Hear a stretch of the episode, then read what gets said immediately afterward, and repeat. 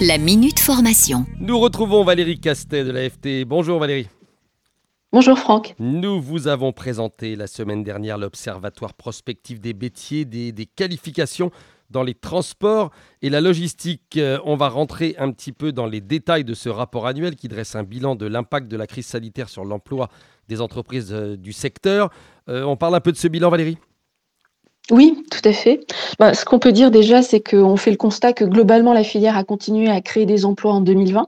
Et dans le transport routier de marchandises, on a même observé une croissance de 4% des emplois salariés, alors que dans le même temps, et on n'avait pas vu ça en France depuis la Seconde Guerre mondiale, le PIB de l'économie française a chuté de près de 8% et le nombre de salariés dans le reste de l'économie a reculé de 1,7%.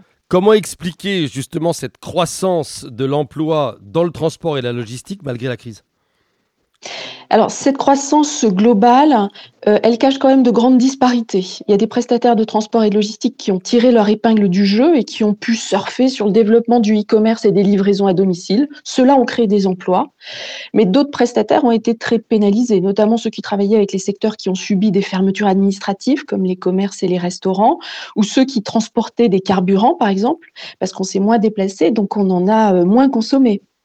Et ce qui est remarquable, c'est que chez les prestataires dont l'activité a été ralentie, eh bien l'emploi a quand même bien résisté. Alors deux raisons à ça. D'abord, l'intérim a joué son rôle de variable d'ajustement. Dès le premier trimestre 2020, les entreprises ont réduit la voilure en cessant de recourir à l'intérim.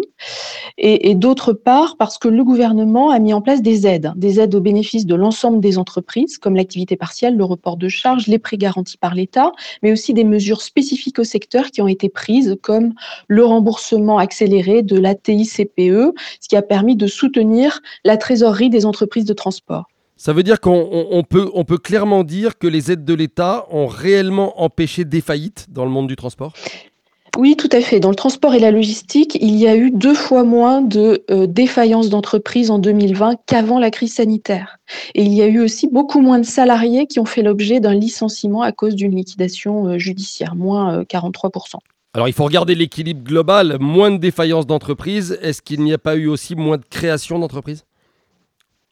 Alors, c'est vrai que de manière générale, le climat des affaires n'a pas encouragé la création d'entreprises, sauf dans un secteur d'activité, celui des livraisons à domicile. Dans ce secteur, on observe une véritable explosion des créations d'entreprises, puisque ce sont près de 68 000 nouveaux établissements qui se sont créés dans la livraison à domicile rien qu'en 2020. La livraison à domicile, c'est même le secteur de l'économie le plus dynamique en termes de création d'entreprises, juste devant le secteur du e-commerce. Et ces créations d'entreprises dans la livraison à domicile, alors elles se font essentiellement sous le régime de la micro-entreprise.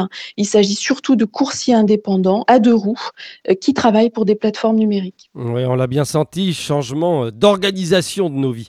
Merci beaucoup Valérie, à la semaine prochaine. Merci Franck, à la semaine prochaine.